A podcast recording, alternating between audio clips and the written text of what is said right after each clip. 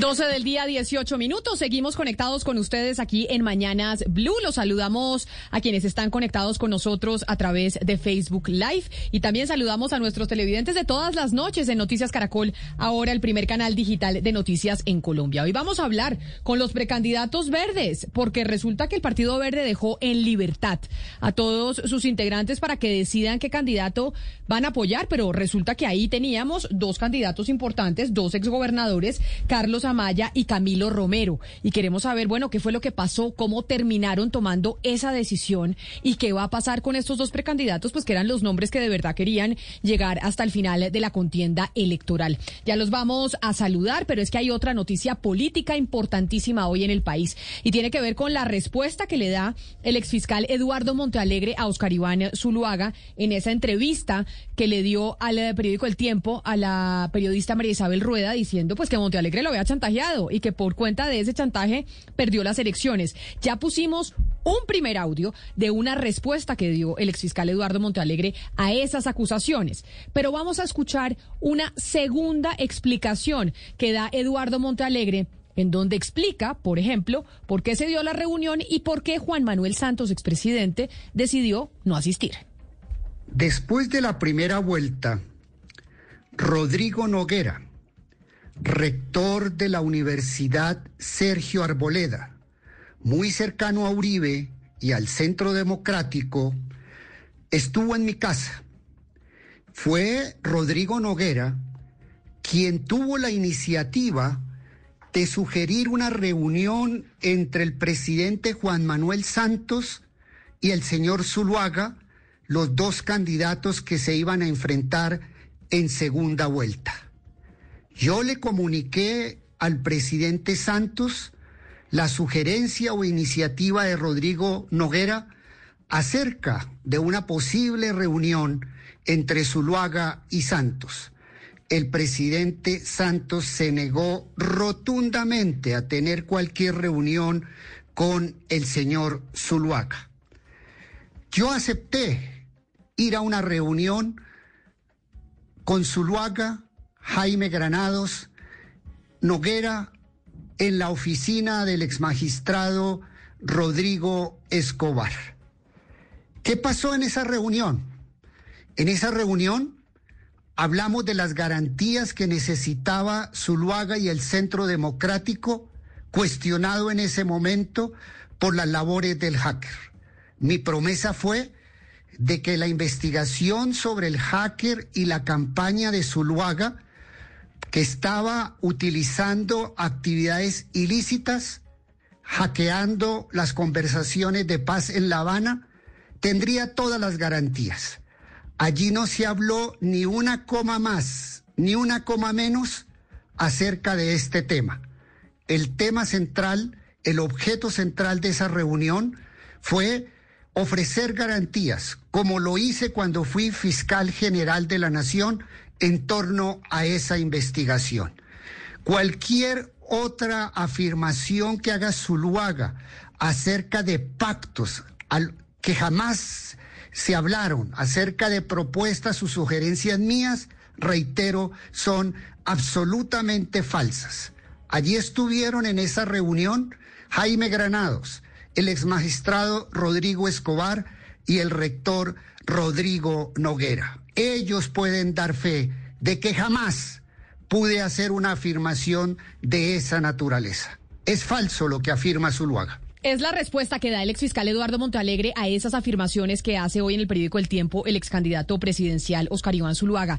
Esto fue en las elecciones del 2014, en donde seguimos viendo colectazos de esa polarización que se vivió y cómo Oscar Iván eh, Zuluaga, Valeria, pues termina acusando al eh, fiscal Eduardo Montalegre diciendo, por culpa suya, me robaron las elecciones por un chantaje judicial suyo. Y esto va a ser entonces, yo dije, él dijo, etcétera, y pues hay que preguntarle entonces al señor Rodrigo Noguera qué pasó en esa reunión, porque pues el, el exfiscal Montalegre está diciendo que él estuvo de testigo. Lo raro es que Oscar Iván Zuluaga no hubiera denunciado ese chantaje que le hizo Montalegre en ese momento y salga con esto, pues justamente, eh, pues esta acusación tan grave en este momento preelectoral. También está muy raro igual esa intervención que quería hacer un fiscal general de la nación para sentar a dos precandidatos, en ese momento Juan Manuel Santos y Oscar Iván Zuluaga, en una reunión que tiene que eh, estar haciendo un fiscal, planeando una reunión con dos ex candidatos metiéndose en política. Todo esto huele muy raro y ojalá pues podamos pasar la página por el bien del país, pero pues podamos esclarecer lo que ocurrió también. Valeria, y además es muy extraño que no le hubiera dicho nada a Álvaro Uribe, porque es que eh, en el Centro Democrático no se mueve una hoja sin que Álvaro Uribe sepa. Entonces uno dice, ¿por qué? Uno se pregunta, ¿por qué? No solamente lo que usted dice, ¿por qué Oscar Iván Zuluaga habla ahora, sino cómo es posible que no se le hubiera dicho Álvaro Uribe? Y si Álvaro Uribe sabía por qué Álvaro Uribe no había hablado. Lo único que, que sí es eh, pues escandaloso es que en Colombia ya llegamos a un punto donde un precandidato dice, me robaron las elecciones en 2014 y no es noticia de primera página en todas partes. Eso es un escándalo. Pero, pero, no, claro, Ana Cristina, eh, eso es muy extraño que hoy los que estén haciendo la denuncia no lo hayan hecho en su momento. Pero es que también el, el exfiscal Montealegre no, no tiene por qué, o sea, es el, el señor que dirige el ente investigador, no tiene que andar haciendo nada en reuniones con candidatos presidenciales en plena campaña. Es que eso es lo que genera la, suspicacia. O sea, ¿qué tiene que hacer el fiscal general de, de esa entonces reunido con, con candidatos a la presidencia? Pues esa es la respuesta que ahí da Oscar Iván Zuluaga. Él explica, hay muchas preguntas, la, la, explicación que da eh, Eduardo Montalegre, hay muchas preguntas que hacerle al doctor Montalegre. Nosotros nos contactamos con él para preguntarle al respecto. Hugo Mario nos dice, estoy preparando unos papeles porque tengo que salir a responder con pruebas y demostrar que lo que está diciendo Oscar Iván es mentira y que está mintiendo y que no es cierto esto que está mencionando. Pero lo que quiere decir entonces es que en esta campaña vamos a volver con los fantasmas de la campaña del 2014, ni siquiera la de Duque sino la campaña de Oscar Iván contra Juan Manuel Santos. Y pareciera que ese San Benito no nos lo fuéramos a quitar nunca, Ana Cristina. ¿Hasta cuándo vamos a estar con las repercusiones de esa candidatura presidencial, de la de hace ocho años? Claro, Camila, y lo que pasa es que como Oscar Iván Zuluaga pasó a ser un candidato completamente oscuro, es decir, que ni siquiera en su mismo partido tiene como menciones importantes y que en el espectro de lo público no tiene algo importante, entonces él otra vez a través de este tipo de entrevistas está buscando visibilidad.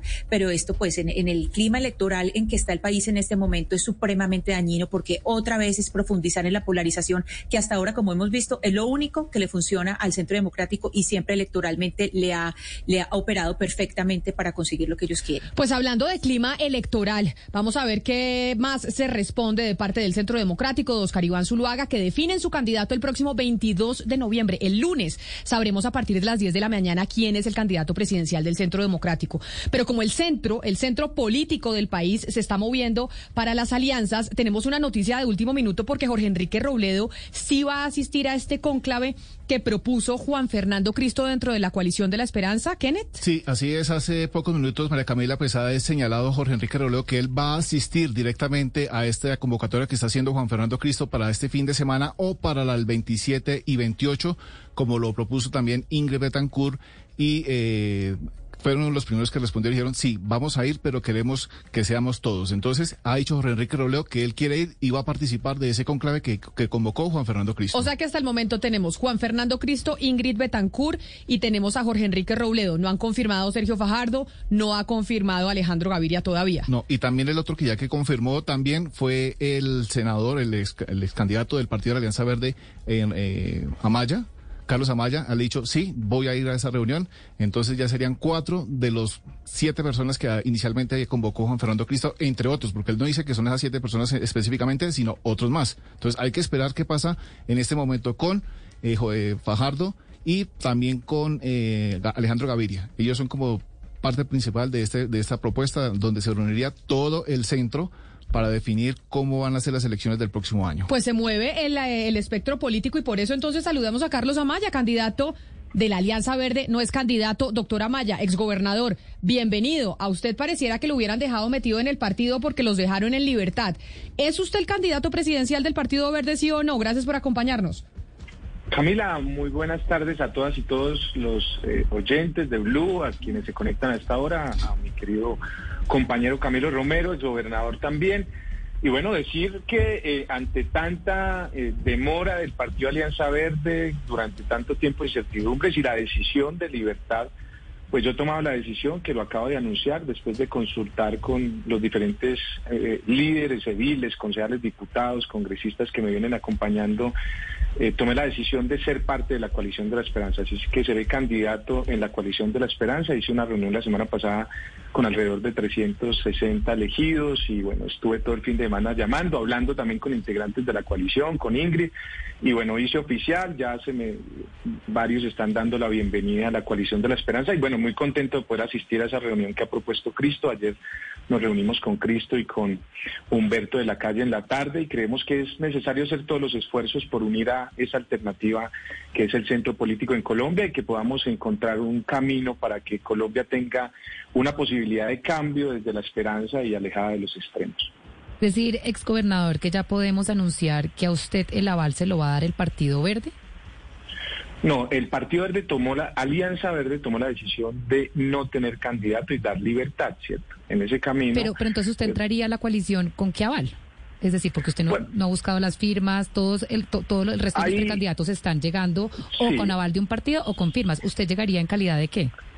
Es, es, la misma circunstancia de Sergio, hoy no tiene partido, tiene un movimiento, Juan Fernando Cristo, digamos que ahí se va a tramitar eso. Estuve conversando con, Sergio, con Ingrid Betancourt y estaré conversando con ella personalmente próximamente. Y bueno, existe una posibilidad que ojalá se dé y es que yo pueda seguir siendo verde, ¿no? Ser candidato de verde oxígeno. Pero un poco lo que he querido es, después de consultar a las bases, pues tratar de que esas bases que querían tener candidato, pues puedan tenerlo. Camilo, que, también está aquí, ha anunciado que seguirá también su candidatura, eh, supongo que en el pacto histórico. Y bueno, yo creo que eh, nuestro deber es tratar de que esas personas que nos apoyan pues puedan sentirse representadas en este proceso de elección y que podamos refrendar nuestras convicciones. Yo creo que es muy importante que logremos unir el centro para presentarle a Colombia una alternativa de cambio, eh, alejada de los extremos y, que, y que nazca no desde la rabia ni el resentimiento, sino desde la esperanza. Pues también nos acompaña, como usted lo ha dicho, exgobernador Amaya, el exgobernador del departamento de Nariño, Camilo Romero, quien también era otro de los candidatos del Partido Verde. Ustedes eran pues los dos precandidatos más fuertes y ahora que dejan en libertad a los votantes, pues uno dice, oigan, los dejaron viendo a ustedes un chispero. Exgobernador Romero, bienvenido, gracias por atendernos. Bueno, hola Camila, un cordial saludo a ti, a todo el equipo de Blue, a Carlos Amaya y a quienes nos ven y nos escuchan a, esta hora.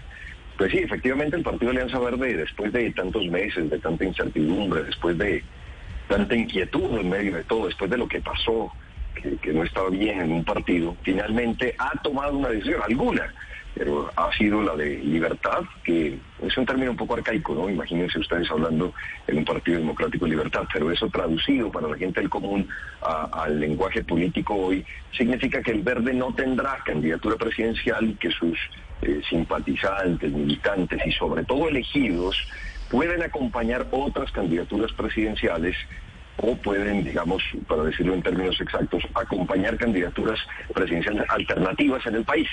Allí ha quedado la decisión del Partido Alianza Verde. Hemos escuchado ahora eh, algo que ha dicho Carlos Amaya y es que estará en la tarea de la coalición de la esperanza.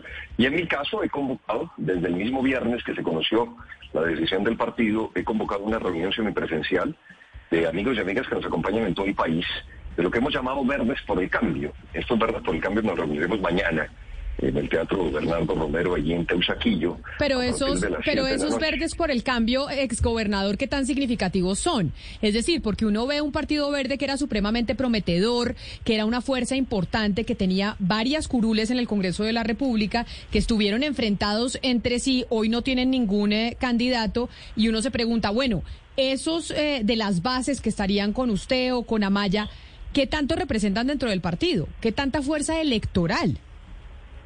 Bueno, digamos que lo nuestro, antes que de estructura partidista, es un tema de ciudadanía libre que en Colombia nos ha acompañado hace ya algún tiempo, digamos, y eso para mí es lo más importante, la gente, la ciudadanía, una coalición con la gente siempre lo mencioné.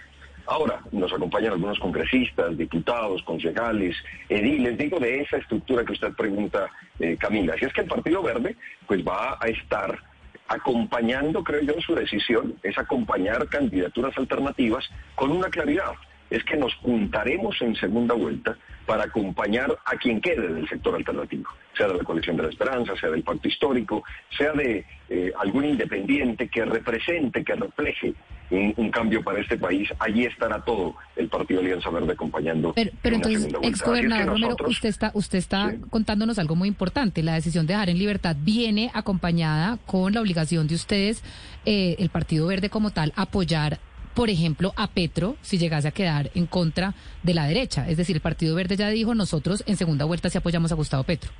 Si no quedamos nosotros. Sí, esa es una decisión tomada ya hace varios meses también, digamos. Es una decisión que en el Verde ha quedado eh, ratificada y es que el Verde estará o con Petro, o con Fajardo, o con quien pase de un sector alternativo a una segunda vuelta. Eso me parece clave.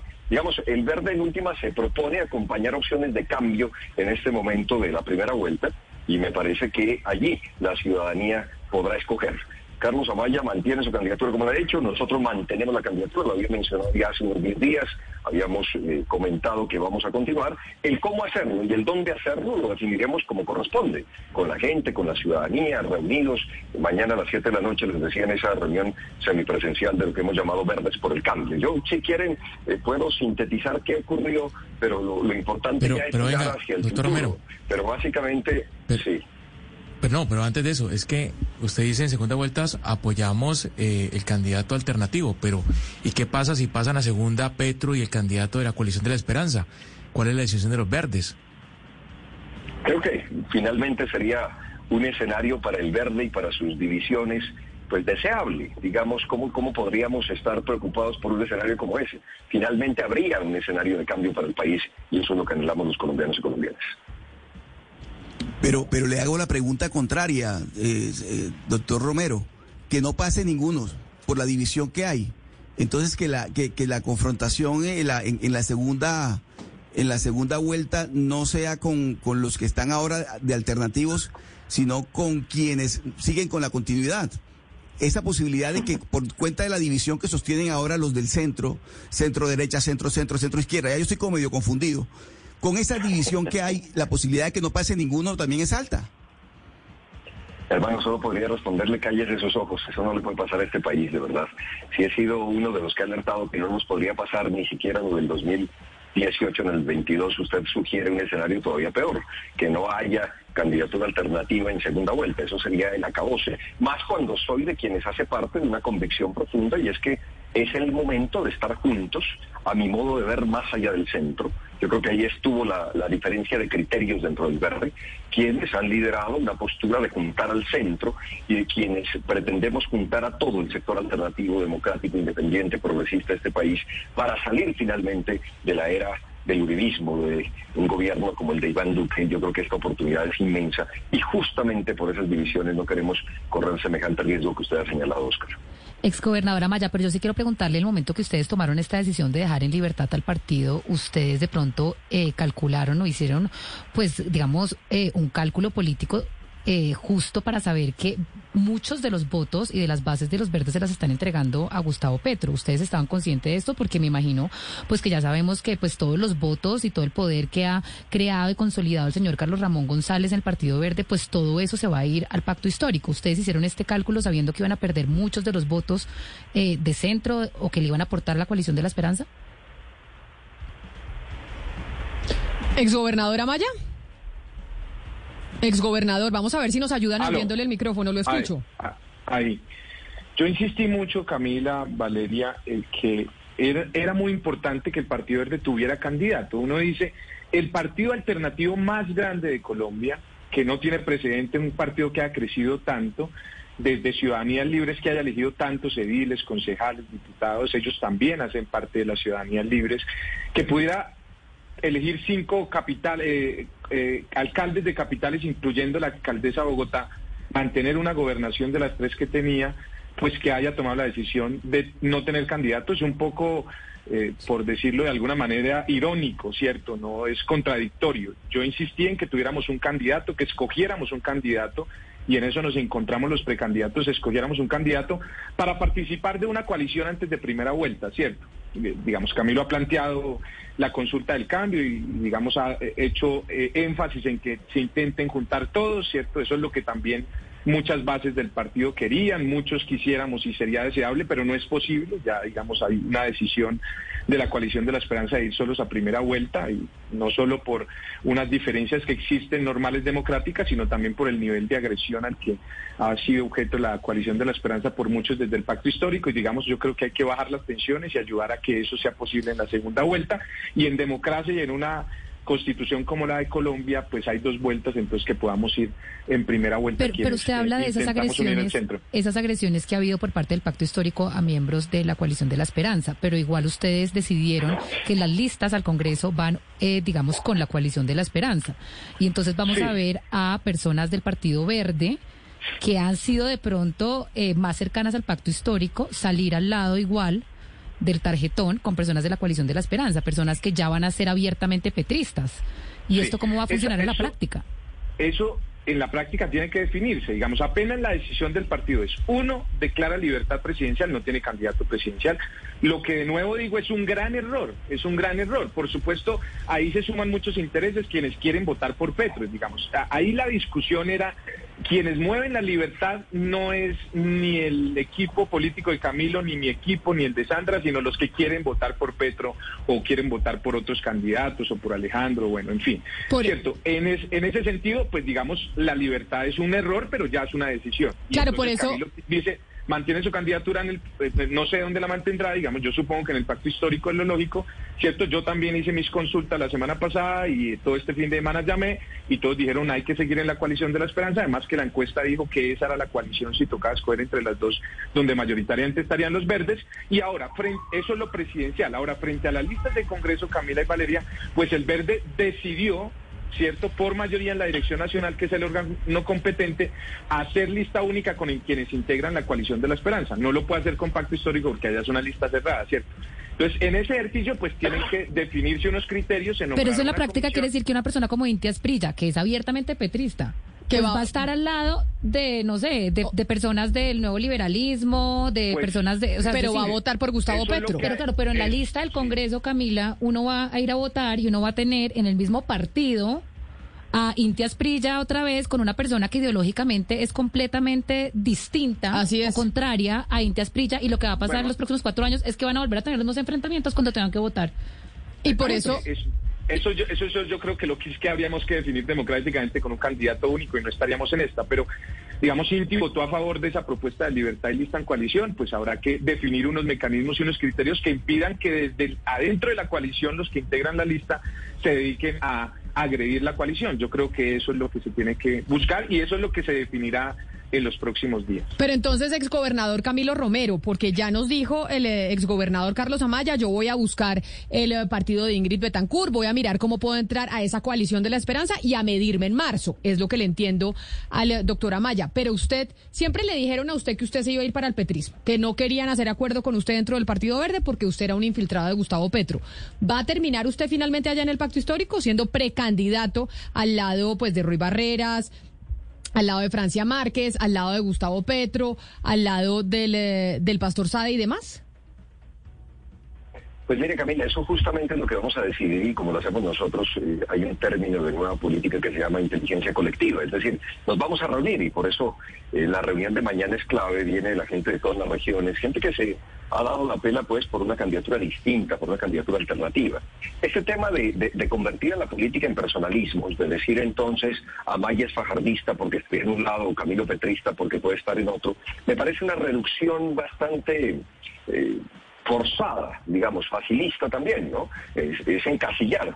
Nosotros no tenemos jefatura política en Colombia, hacemos una política totalmente independiente desde hace muchísimos años y estaremos siempre representando una opción diferente, distinta en la acción política. Entonces, esta reunión de mañana a las 7 de la noche, que vamos a tener allí una metodología de reunión, que va a poder hablar todo el mundo hasta la hora que sea necesario, como es costumbre cuando nos reunimos con la gente, porque lo importante es escuchar a la ciudadanía, pues tomaremos la decisión que corresponda y esa decisión será la que nosotros hagamos respetar con los criterios que hemos mantenido desde siempre, es que nosotros no hemos cambiado un ápice de lo que hemos dicho desde el año pasado en medio de la pandemia incluso.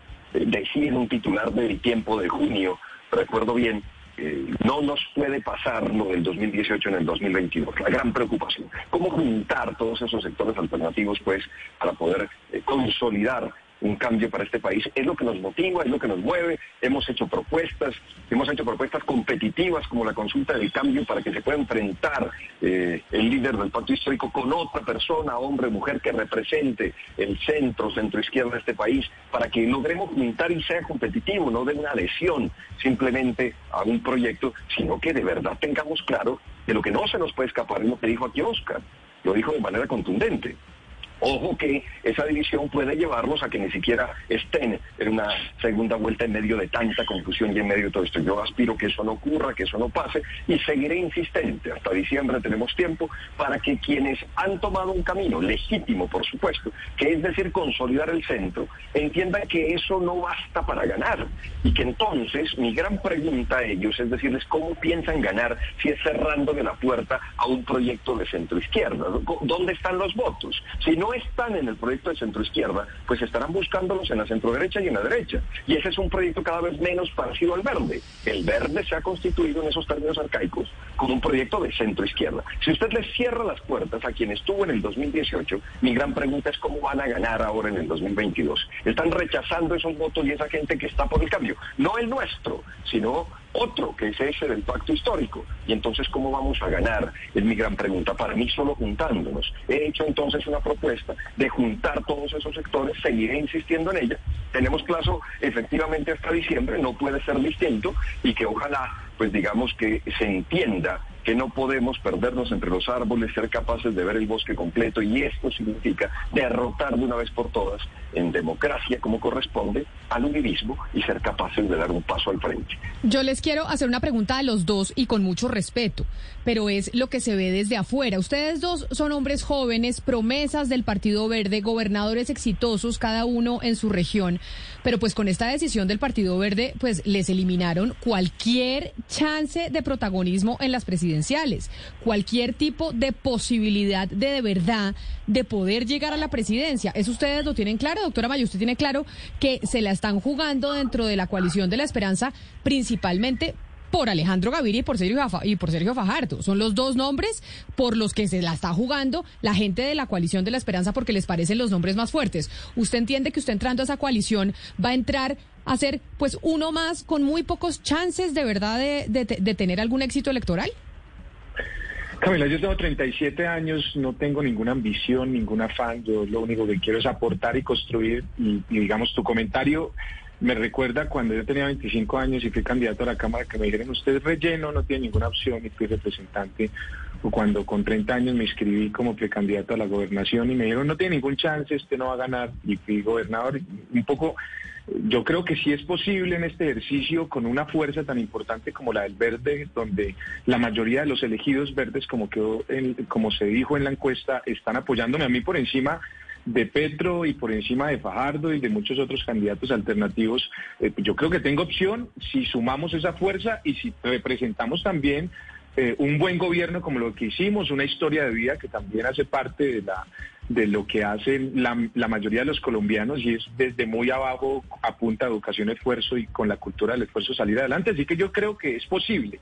Y yo creo que en la coalición de la esperanza pues también hay una posibilidad de competir en medio de la fraternidad. Yo he sido, Camila, el que he insistido en que, en que Alejandro Gaviria entre a la coalición de la esperanza, ¿cierto? Lo he insistido repetidamente y me reuní con Sergio y con Jorge Enrique y con Cristo y un poco eh, han salido comunicados después de ese ejercicio, de esa gestión que hemos venido haciendo y yo también, digamos, Camilo ha estado en el ejercicio de unir a toda los alternativos y, también muy válido y legítimo. Yo he estado en el ejercicio de unir el centro para podernos presentar como una alternativa eh, distinta a lo que representa Petro el pacto histórico que es de izquierda. Yo he dicho, nosotros creo que en el Partido Verde somos de centro izquierda, pero tenemos mucha afinidad con la coalición de la esperanza y así lo ha dicho Antanas Mocus y Antonio Navarro, que recuerdan ustedes el comunicado donde dijeron que muy poco aportaríamos en el pacto histórico. Así que yo creo que tengo todo el, todo el derecho, además que creo que tengo todas las posibilidades. No, no hay nada escrito. Cuando uno ve encuestas, Camila, donde el 70% de la gente no ha decidido por quién votar y cuando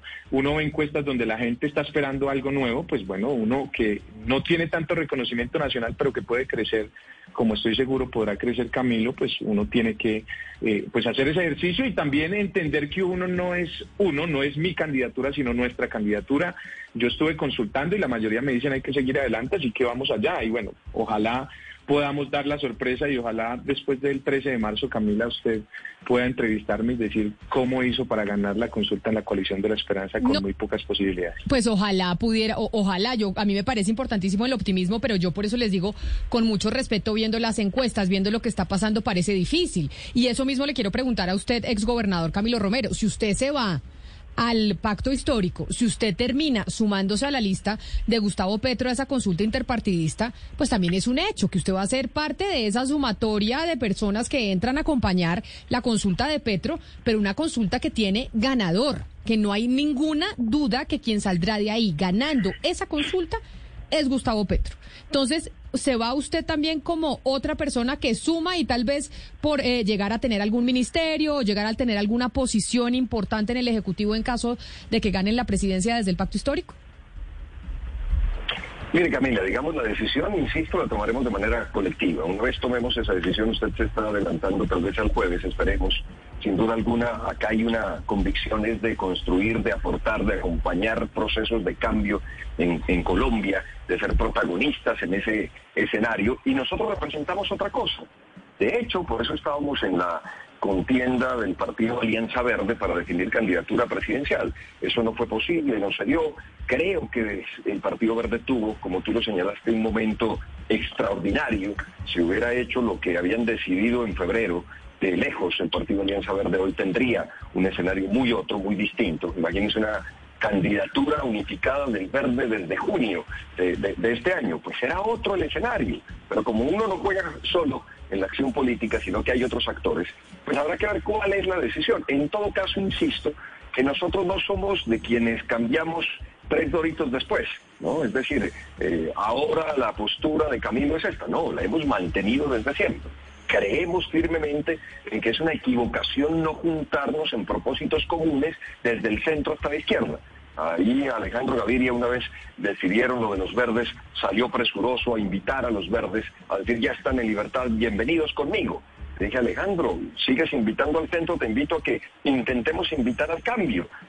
Veamos un mecanismo competitivo para que no pase, Camila, lo que tú señalas, que es hay ganador único cantado. Yo creo que eso, por supuesto, dificulta las cosas y por eso había planteado esa consulta del cambio que permitía enfrentar un mano a mano entre el líder del pacto histórico y otra persona que salga del verde y de la coalición de la esperanza para que sea viable una consulta que permita decir, este será un gobierno de transición democrática, venimos del uribismo. Entonces lo que necesitamos es ponernos de acuerdo en cinco puntos, en diez puntos para salir, digamos, de esta era del uribismo, para dar un tránsito a, una era democrática en Colombia, es decir, una transición democrática, le llamo yo a eso, que nos permita eh, ganar las elecciones. Así que yo estaré intentando juntar esto, me, aterra que no hayamos aprendido la lección del 2018. Y también tengo que decirlo, no, no hago parte de quienes simplemente repiten que aquí hay dos extremos, porque hay una diferencia inmensa, así, así no lo queramos, digamos, reconocer o creamos que electoralmente funciona, que esto es de dos extremos y entonces los extremos son casi iguales, vamos por otra opción porque no es Sí, exgobernador, pero, pero de todos modos, de todos modos, todos esos intríngules electorales, pues desubican mucho a la gente. O sea, llevamos 45 minutos hablando de, de todo esto que hay detrás y la gente le cuesta entender eso. Quisiera referirme un poco, pues, para mirar el mensaje a la carta que le escribió hoy eh, Iván Marulanda al nuevo liberalismo y no, y no por el mensaje que le da el nuevo liberalismo, sino que él eh, en ese jalón de orejas les dice qué tipo de mensaje estamos mandando con esta fragmentación. Es decir, ¿cómo vemos, cómo, eh, cómo hemos visto que eh, pues la derecha suele ser compacta, suele ir alineada y esta fragmentación? ¿Qué tipo de mensaje se le está mandando al electorado? Yo le quisiera preguntar al exgobernador Amaya sobre el mensaje que están oyendo los, los electores que nos están oyendo, los votantes que nos están oyendo, ¿qué tipo de mensaje están recibiendo? Mira, efectivamente es necesario cuando hay un país tan polarizado, tan fragmentado y tan roto que mínimamente los que tenemos coincidencias intentemos juntarnos. Yo creo que es una gran equivocación que el nuevo liberalismo eh, pues tome la decisión de irse por separado en una lista. Yo creo que hasta el verde, con todo lo complejo que va a ser encontrar esos criterios de cómo se limita esa, esa, digamos, esas agresiones y demás, pues el Verde entendió que debe estar en una lista única con los que integran la coalición de la esperanza. Así que yo creo que hay que dar mensajes de unidad y la unidad también empieza por dejar las agresiones. Entonces, que desde eh, el pacto histórico se deje decir, que, se deje agredir a los verdes que no pensamos como Petro y que no se nos tache verde uribistas, cuando hay personas con mi historia de vida que claramente he sido antiuribista, vengo del movimiento estudiantil, vi morir a muchos amigos en un periodo muy difícil eh, en el que ser líder estudiantil era literalmente arriesgar la vida. Entonces, eh, me parece que hay que bajar las agresiones. Y yo claramente he dicho en todos los escenarios, claro que eh, Petro es una alternativa democrática legítima que es muy diferente al uribismo. Yo creo que hay que derrotar al uribismo. Con Petro hay que competir fraternalmente y me parece que en ese ejercicio de grandeza, de competencia, de poner los argumentos, pues yo creo eh, que es posible en esta democracia y con una constitución que tiene dos vueltas. Ahora bien, hay que intentar entonces unir ese centro y por eso he insistido tanto con Alejandro, con Juan Manuel, con Sergio, con todos me he reunido hoy y ayer hablé con todos, me dieron la bienvenida muy calurosa a la coalición, también Ingrid, nos vamos a reunir, Cristo propuso una carta que me parece que abre una propuso una reunión que abre una buena una buena posibilidad. Yo propuse que fueran Boyacá, allá en la casona del Salitre, donde Santander y Bolívar depusieron sus diferencias y después de la batalla del Pantano de Vargas planearon la batalla del puente de Boyacá hace 200 años. Y yo digo, bueno, ahí reunamos, nos encontremos un camino y yo creo que vamos a encontrar ese camino. Yo creo que vamos a encontrar ese camino. Claro, y la, pero la noticia hoy en Colombia, la noticia política es la candidatura de Alex Char, ha dicho que va a competir y se está hablando de la coalición de la experiencia, donde estaría Char, Federico Gutiérrez, eh, tal vez Juan Carlos Echeverry, tal vez Dilian Francisca Toro. ¿Esa coalición de la experiencia podría llegar alguna vez a integrarse con la, con la coalición de la esperanza o usted mm, cree que esa posibilidad no existe? Desde mi punto de vista no, porque representamos dos proyectos políticos diferentes. También no se trata de descalificarlos a ellos. Ellos representan partidos Cambio Radical, la U, que han acompañado a este gobierno de, Duque y además representan de alguna manera eh, pues una política diferente a la que podemos hacer desde la coalición de la esperanza. Yo insisto, no los descalifico, ellos van a tener su coalición. Uno podría decir esa es como la coalición de centro derecha eh, digamos, tratando de jugar a, este, a estas categorías que a mí no me gustan mucho, pero que, y, y ahí quedaría claro que ahí hay una coalición que que digamos intenta no estar en el extremo del uribismo, que tiene legitimidad también para hacer su propia consulta y la hará, ¿cierto? Nosotros en la coalición de la esperanza también el pacto histórico hará. Y Camila, para una cosa que me acordé ahora eh, que dijiste, lo del optimismo, eh, en el, senador Iván Name, vicepresidente del Senado, eh, dice una frase en el partido en repetidas ocasiones, y es que hay algo más poderoso que la esperanza y es la fe. Bueno, todo es posible para el que cree, entonces más que optimismo tengo fe que puedo jugar un papel protagónico en estas elecciones. Pues vamos a ver cómo les va a los dos exgobernadores jóvenes, quienes pues eran promesas del Partido Verde y por cuenta de las decisiones de, su colectividad hoy no lograron eh, tener un aval de ese partido para ser el, los, para ser el candidato presidencial y pues cada uno empieza a buscar un camino como nos lo anunciaron ambos exgobernadores. A los dos, a usted, doctor Carlos Amaya, por habernos atendido, mil gracias por haber estado hoy aquí en Mañanas Blue y lo mismo a usted, exgobernador Camilo Romero, por habernos acompañado. Quedamos pendientes de su anuncio esta semana de si se confirma o no su vida al pacto histórico con Gustavo Petro. Se empiezan a mover las fichas, las fichas de cuáles, de cuáles van a ser las coaliciones presidenciales con miras a las elecciones del próximo año. Ya vemos un poco más de claridad. Y bueno, todo indica que tendremos eh, tres consultas interpartidistas en marzo para definir quiénes serán los que irán a primera vuelta en mayo. Son las 12 del día, 57 minutos, así llegamos nosotros al final de Mañanas Blue. Un saludo especial a todos los que estuvieron conectados con nosotros, a nuestros televidentes de Noticias Caracol ahora por estar todas las noches aquí pegados eh, a nuestra transmisión. Vamos a hacer una pausa. Después de la pausa llega toda la programación o continúa toda la programación de Blue Radio.